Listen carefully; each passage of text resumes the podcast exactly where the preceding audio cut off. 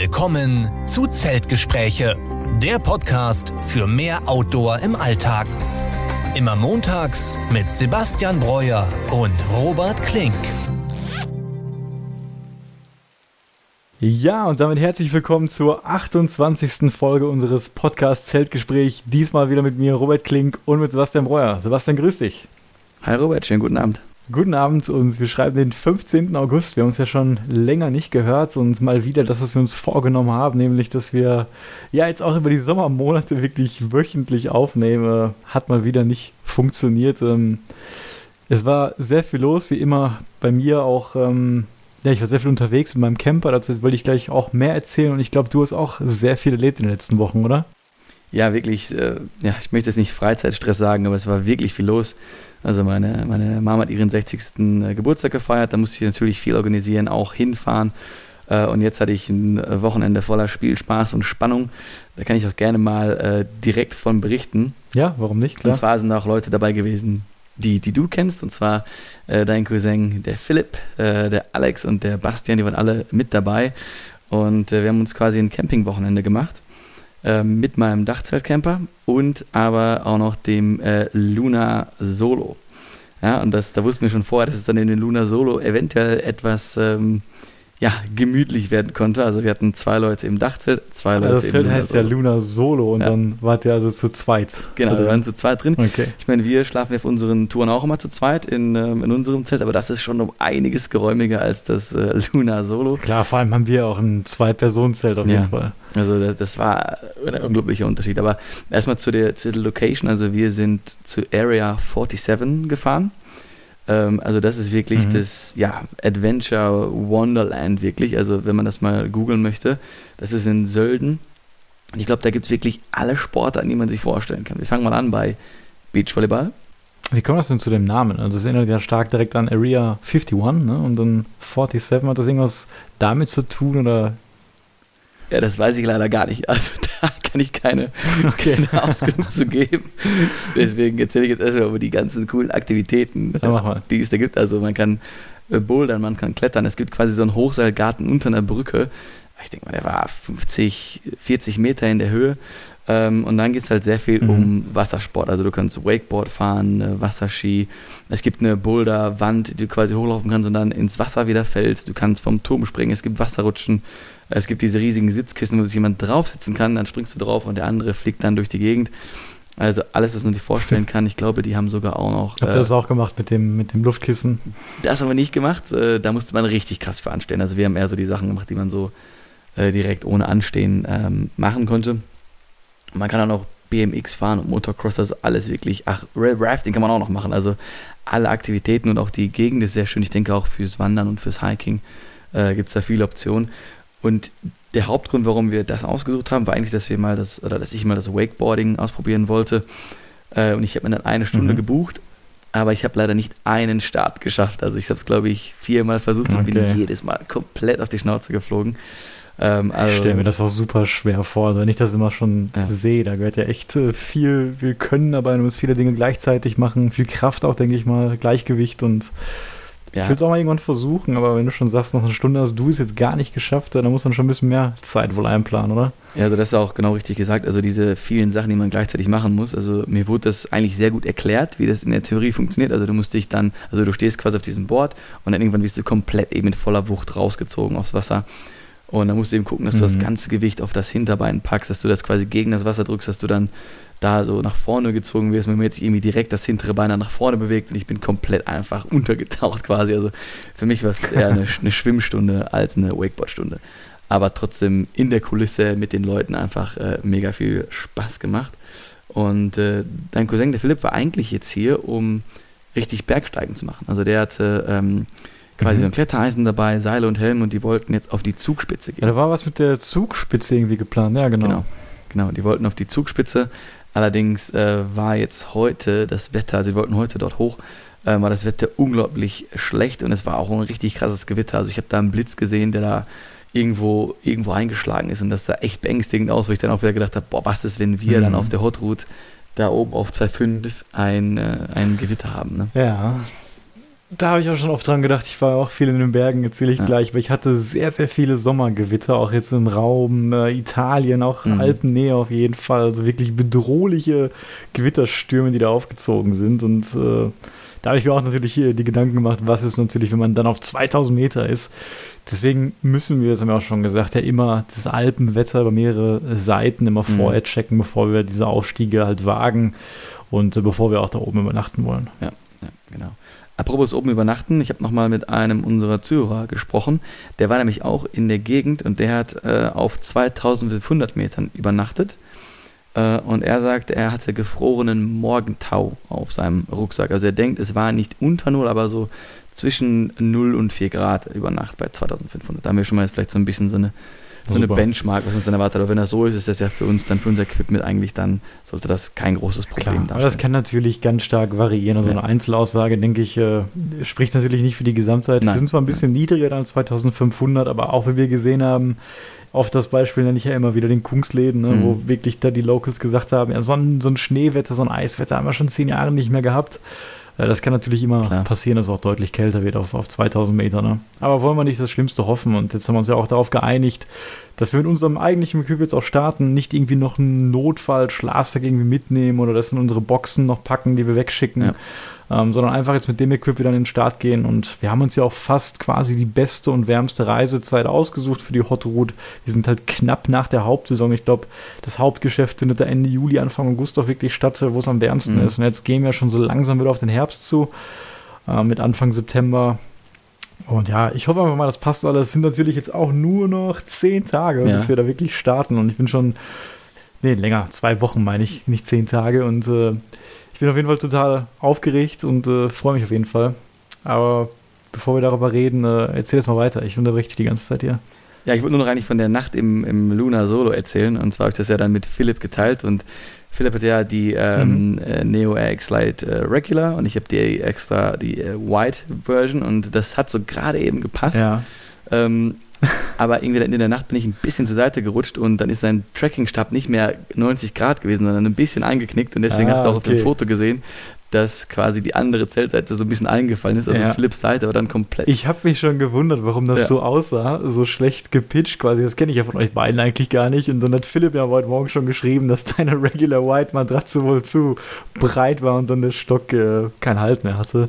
Ja, und wir haben natürlich Das sah eher aus wie so ein übergroßer Biber gesagt, den ihr beide da hattet. Ja, ja das, das sah richtig schlecht aus und wir haben natürlich auch ohne Ende Kondensation produziert und ich glaube, mein ganzer Kopf, meine Haare, die haben immer das Zelt berührt, die waren komplett nass, ne?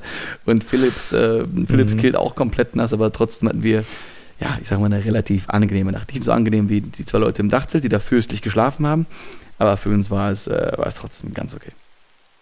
Das finde ich übrigens sehr nett von dir, dass du ja dein äh, heiliges Dachzelt dann deinen Gästen überlässt und freiwillig dann in einem Ein-Personen-Ultraleicht-Zelt schläfst daneben. Ja, ich wollte mich schon mal wieder an diese Enge und äh, dieses auf dem Boden schlafen gewöhnen und ich dachte mir auch, wenn ich jetzt einen von diesen anderen Experten auf meine Neo RX Lite lege und die dann kaputt geht, dann muss ich mir wieder eine neue kaufen. Deswegen wird nur noch ich auf dieser Matratze Mhm. erstmal schlafen. Ja.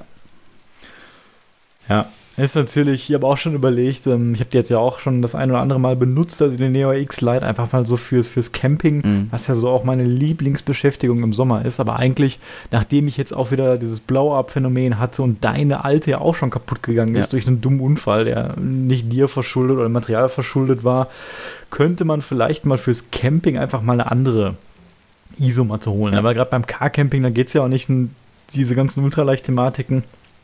Da könnte man eigentlich mit der klassischen Luftmatratze auch an den Start gehen. Auch gerade im Sommer brauchen wir noch nicht die große Isolation. Also vielleicht ist das keine schlechte Idee, wenn wir uns einfach mal so ein 10, 20 Euro Ja. Ding nochmal holen ne, zum, zum Sommercampen und dann nicht mit unserem super Equip an den Start gehen.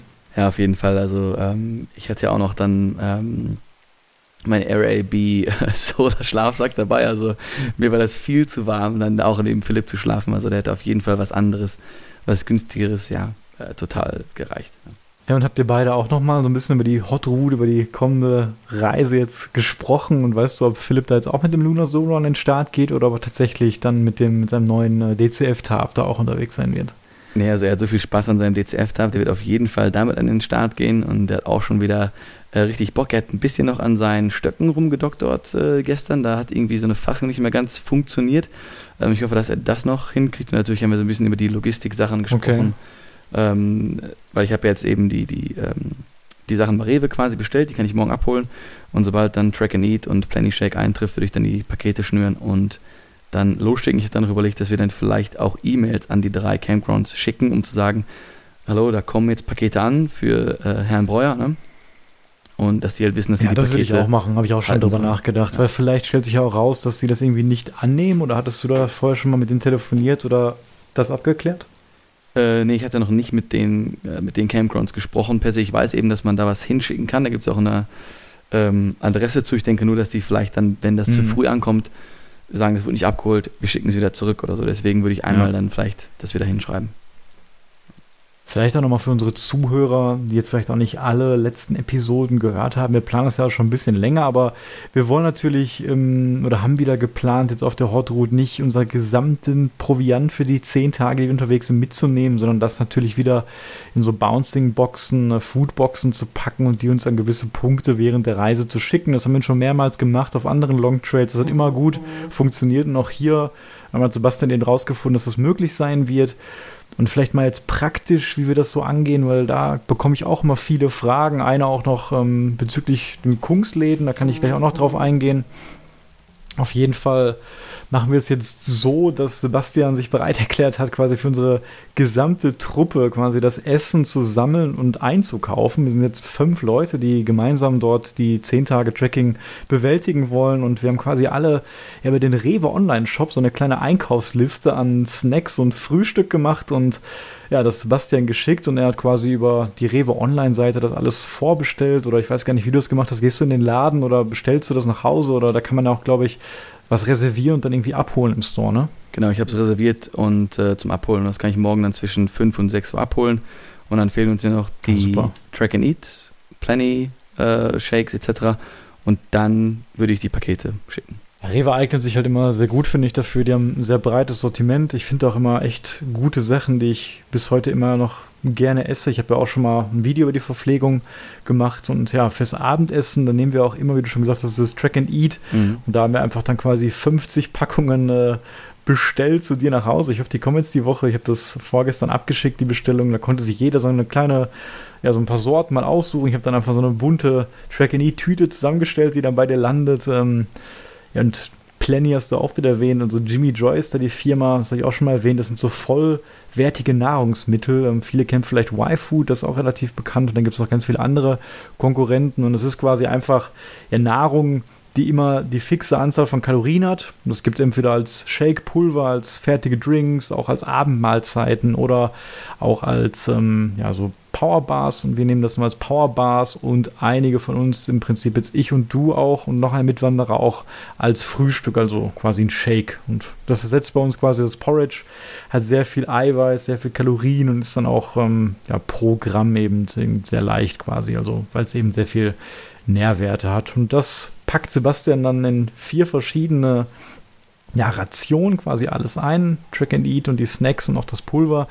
Und drei Rationen davon kommen dann jeweils eine Box. Und drei Boxen insgesamt, die werden losgeschickt an unterschiedliche Punkte. Und mit einer Ration, mit der starten wir dann quasi in die ersten zwei oder drei Tage sind es, glaube ich, oder Sebastian? Ja, genau. Zwei Tage.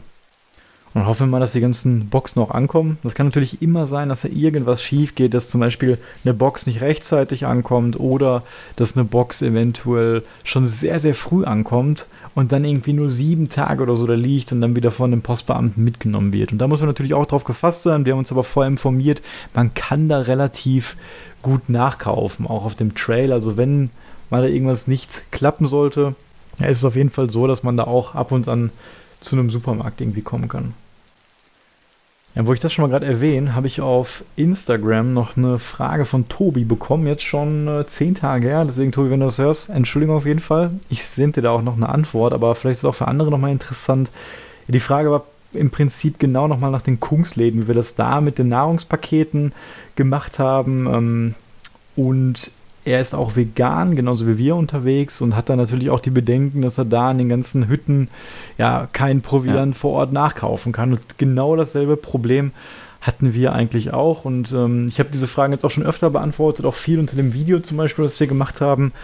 Und das war eigentlich relativ einfach bei uns. Wir haben die ganze Nahrung vorher gekauft, also auch für die ganze Strecke, für die zehn Tage. Und wir sind ja teilweise mit meinem Camper und teilweise mit dem Nachtzug dann dahin gereist, also nicht mit dem Flugzeug. Und das heißt, wir konnten quasi das ganze Proviant schon mitnehmen und haben das vorher in zwei Boxen eingeteilt und die Boxen einfach in die Hand genommen und damit in den Zug gegangen und bis oben nach Abisko gefahren. Ja, und oben bei Abisko, da gibt es dann eben äh, eine der Touristenstationen, die sind alle von STF gemacht.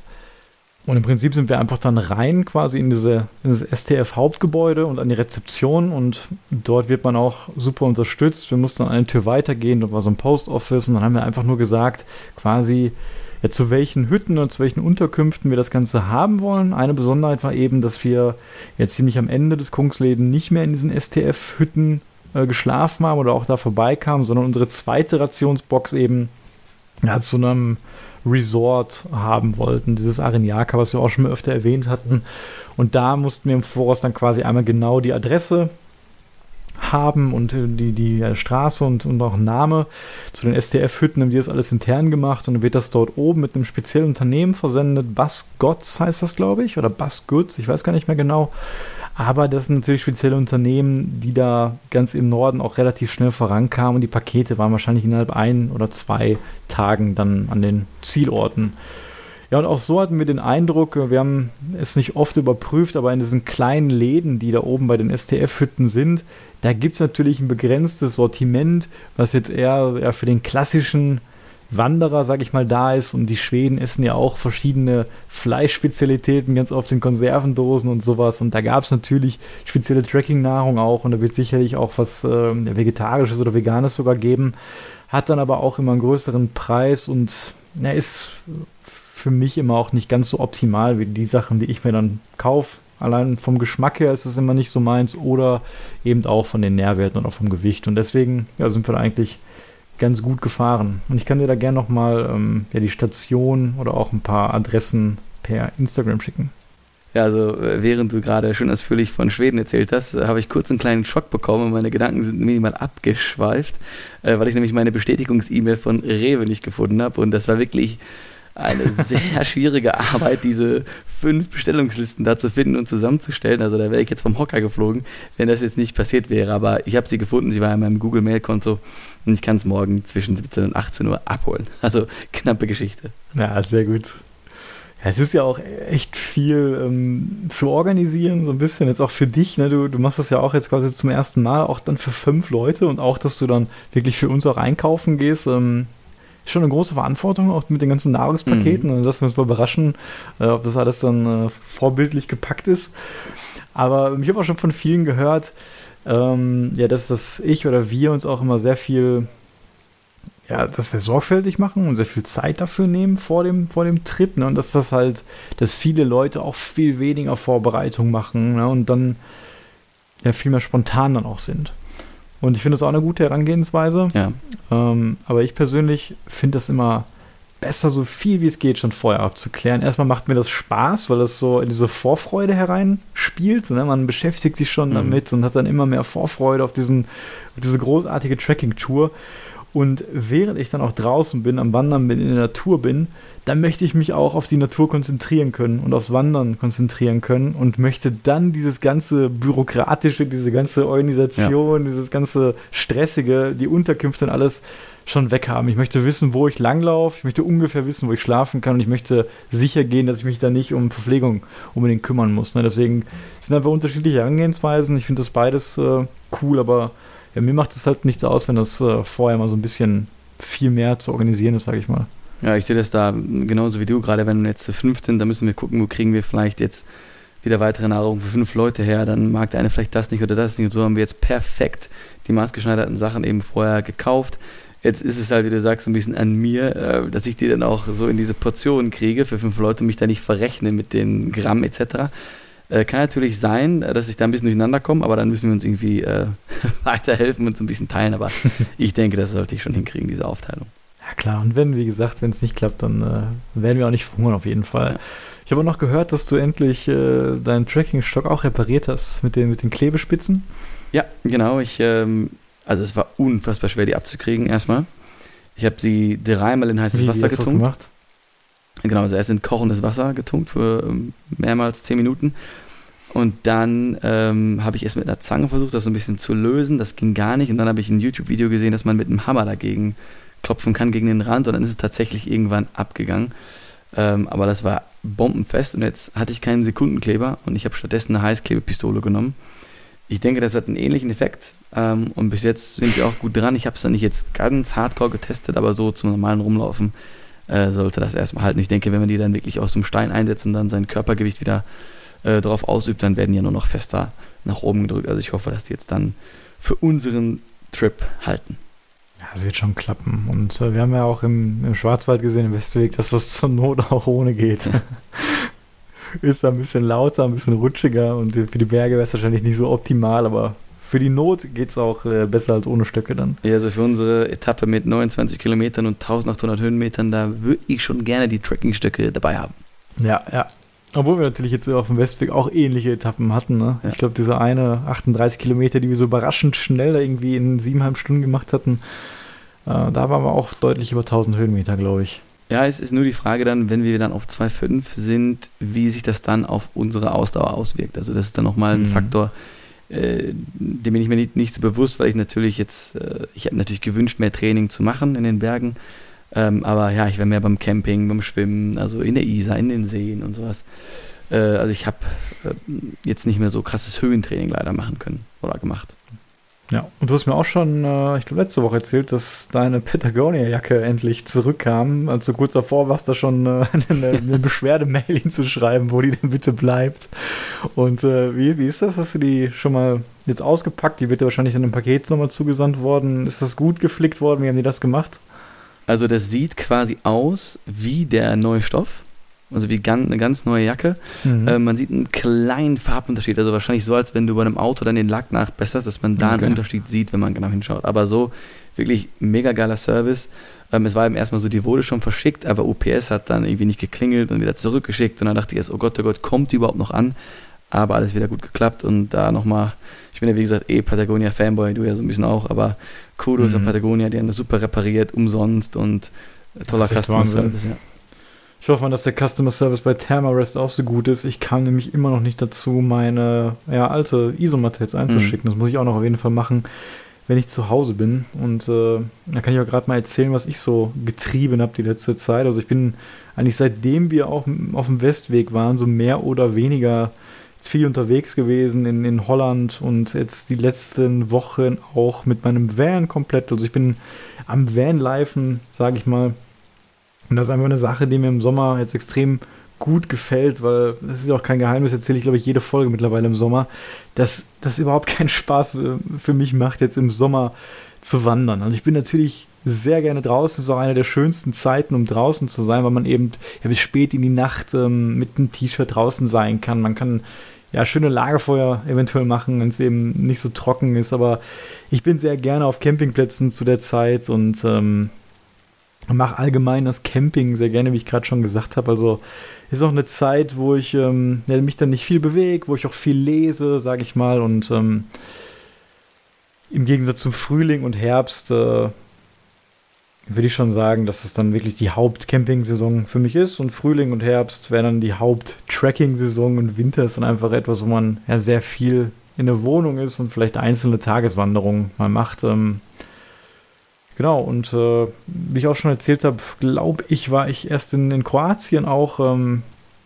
habe da eine Woche quasi mit dem Van verbracht, mit meiner Freundin auch, direkt an der Adria-Küste. Und ich habe auch immer meinen Sub im Auto dabei und Suppen ist auch eine wunderbare Sache, die man Mhm. im Sommer machen kann. Man kann sich sportlich betätigen, man kann auch so ein bisschen von A nach B gehen, ungefähr in der Geschwindigkeit, wie man das auch beim Wandern macht, so mit 4, 5, 6, 7 km/h, geht natürlich auch deutlich schneller. Ich habe jetzt aber auch kein Touring-Sub oder sowas, sondern einfach so ein Allround-Ding und paddel damit meistens ein bisschen rum.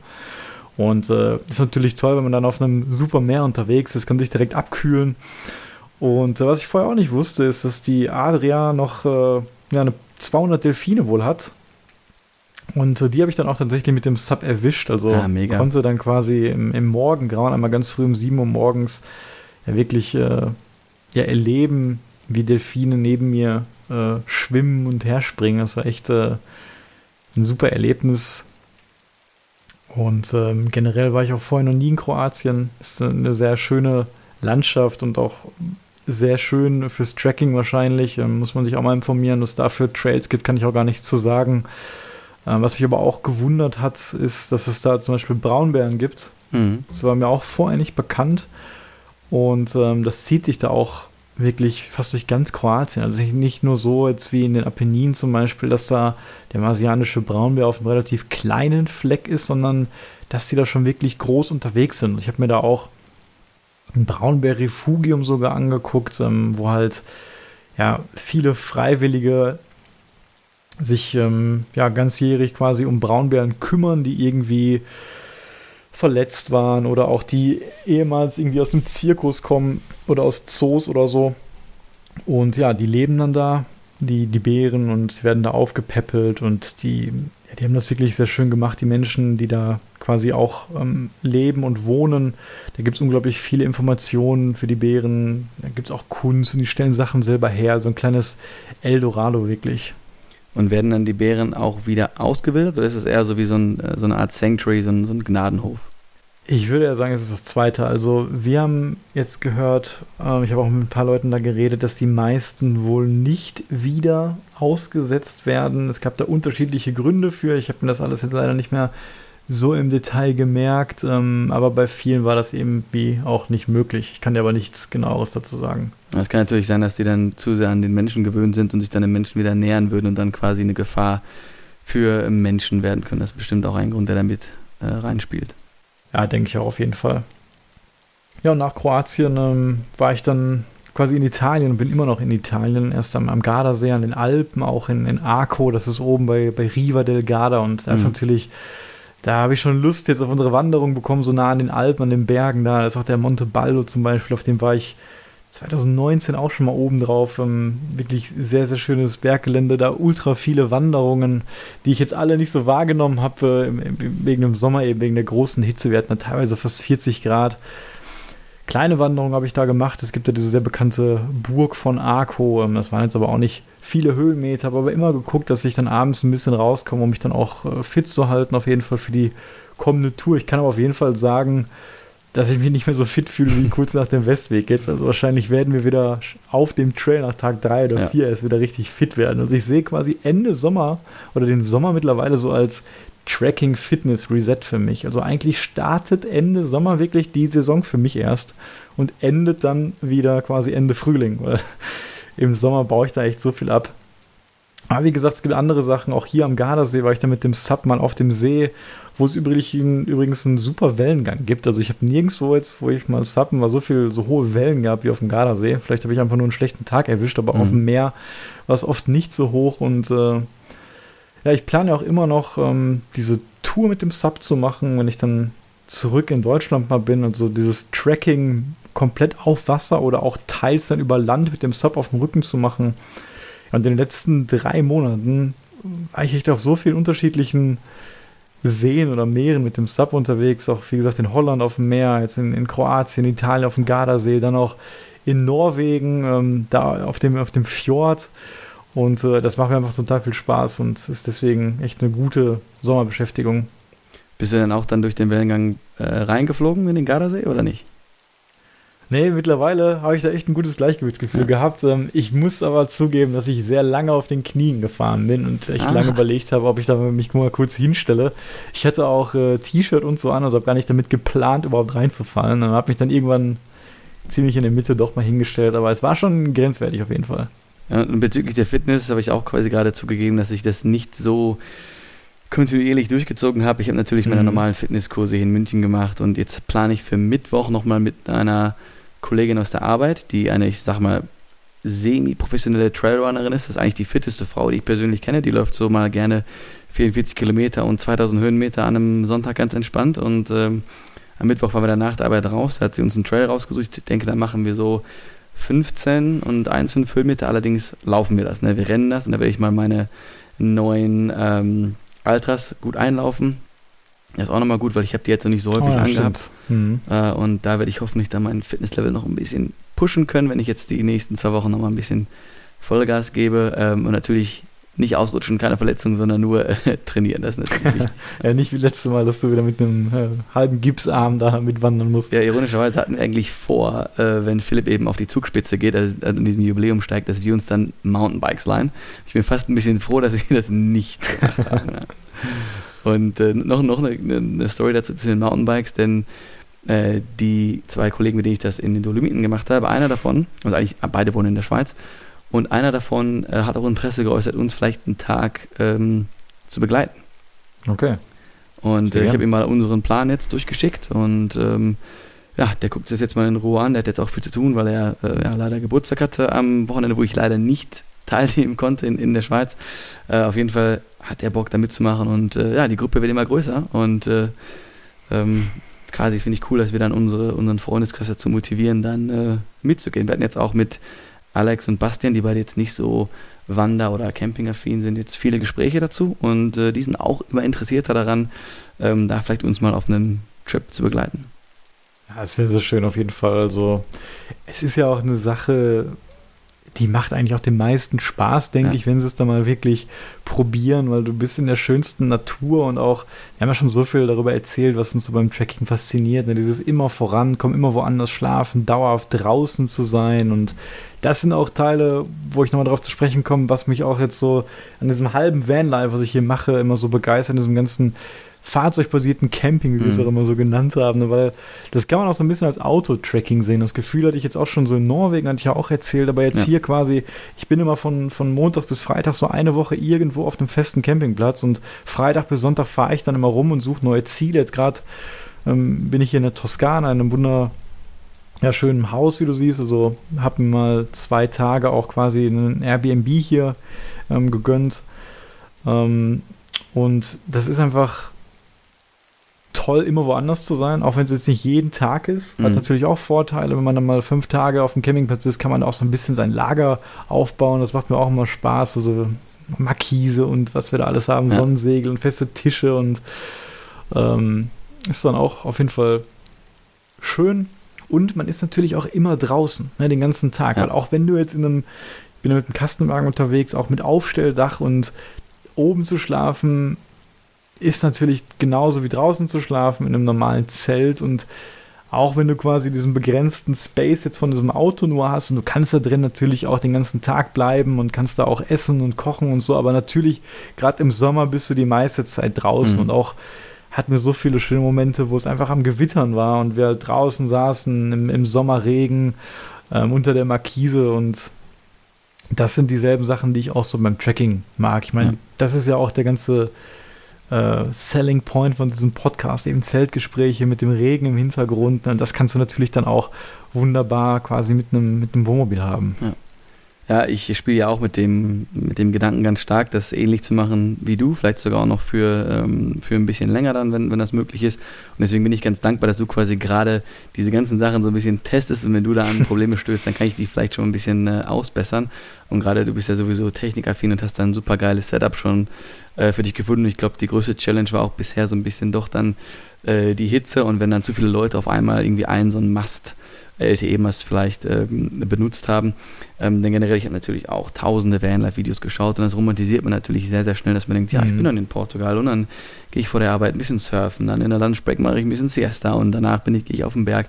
Und das ist auch alles möglich, aber äh, da steckt schon eine ganze Menge Arbeit hinter, eine ganze Menge Hirnschmalz.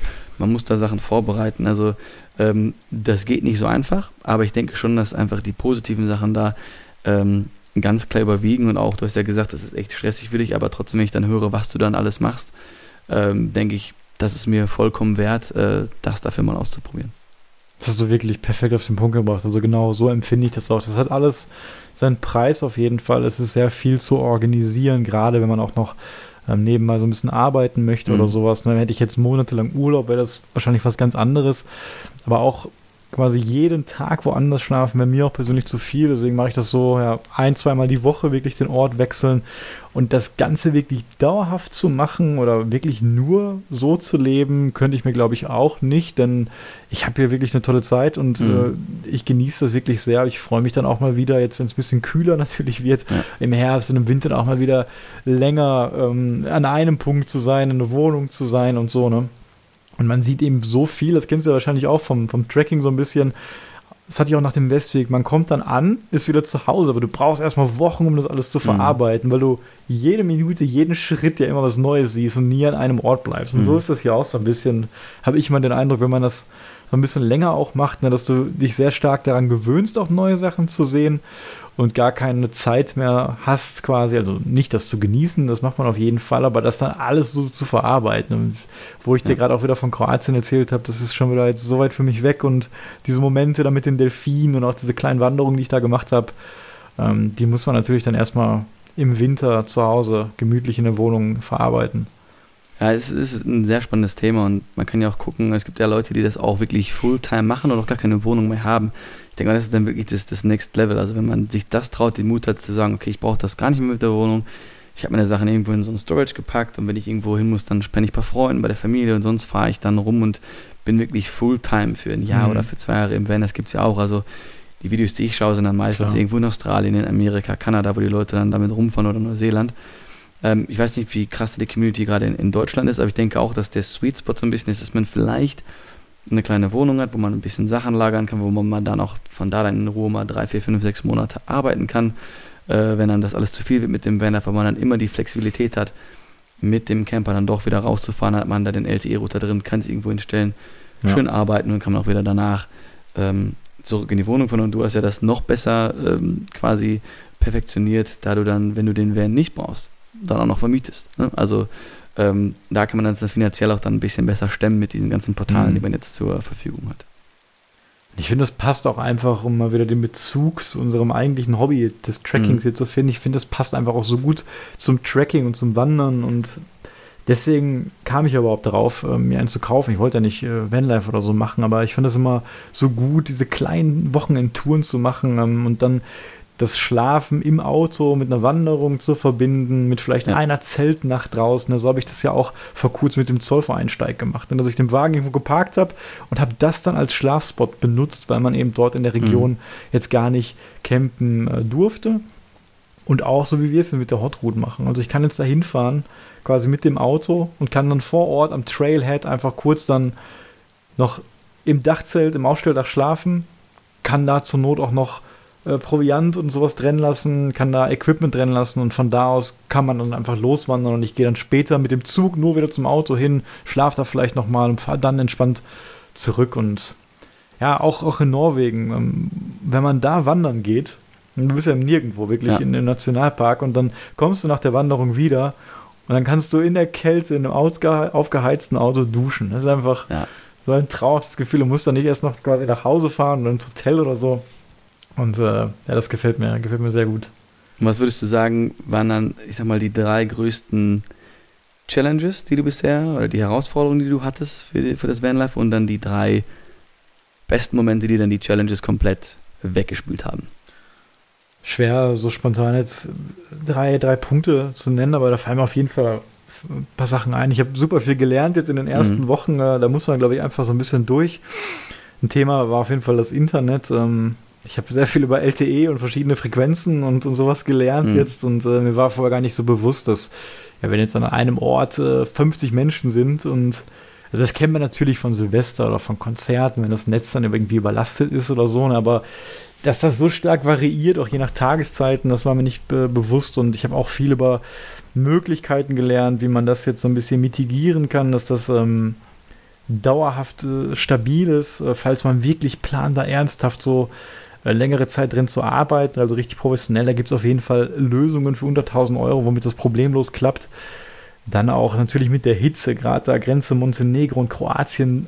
Wenn du da keinen Schattenplatz hast und du willst mal abends einen Podcast aufnehmen oder ein Video mhm. schneiden. Mhm. Das war übrigens auch der Grund, ähm, weswegen Sebastian und ich jetzt den Podcast auch mal ein bisschen verschoben hatten, weil ich einfach Probleme teilweise erst mit dem Internet hatte und dann auch mit der riesigen, großen Hitze.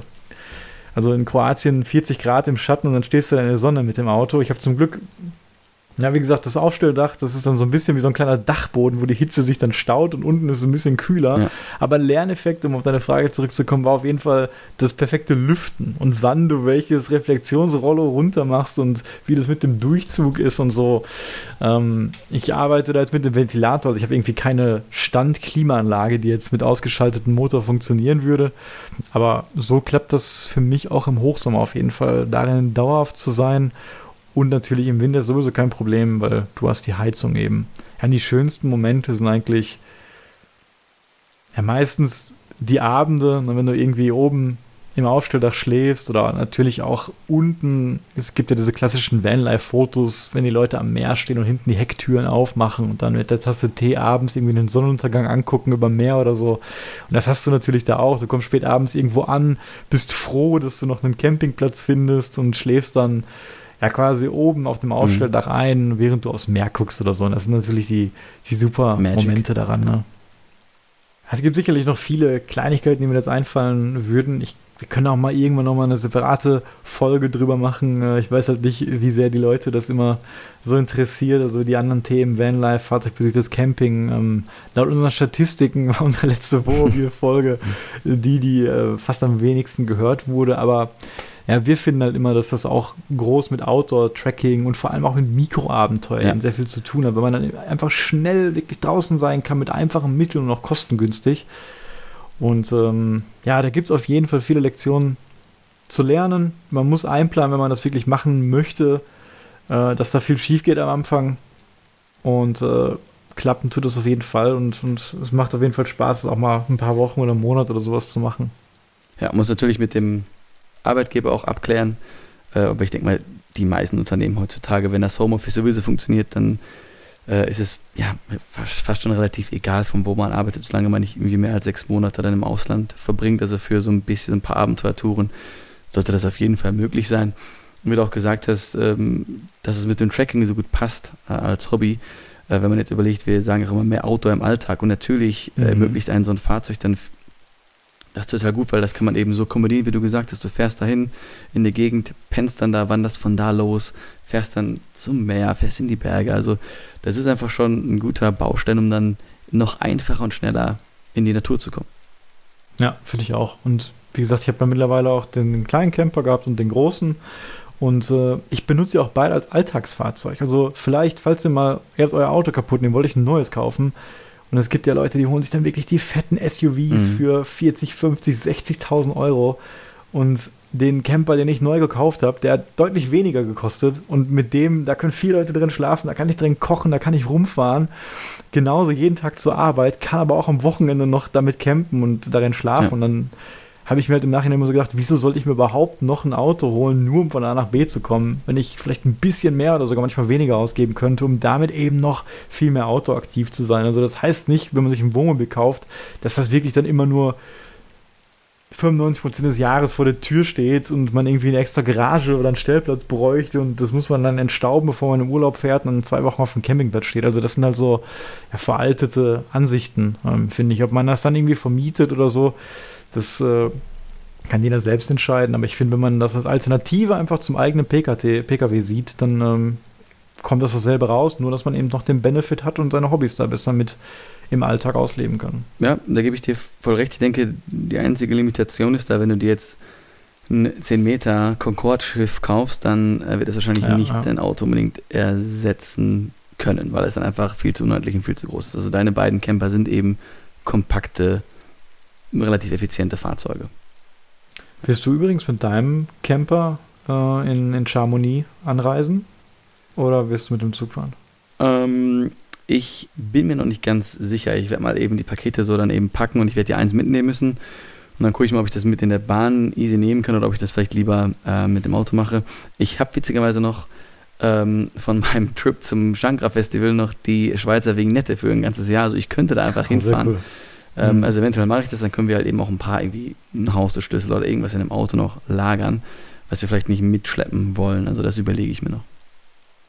Okay, sehr gut. ich, ich weiß noch nicht, ob du dann die Kisten irgendwie im Zug mitkriegen würdest alleine, ne? aber muss man mal schauen, wie groß das alles letztendlich wird. Ja.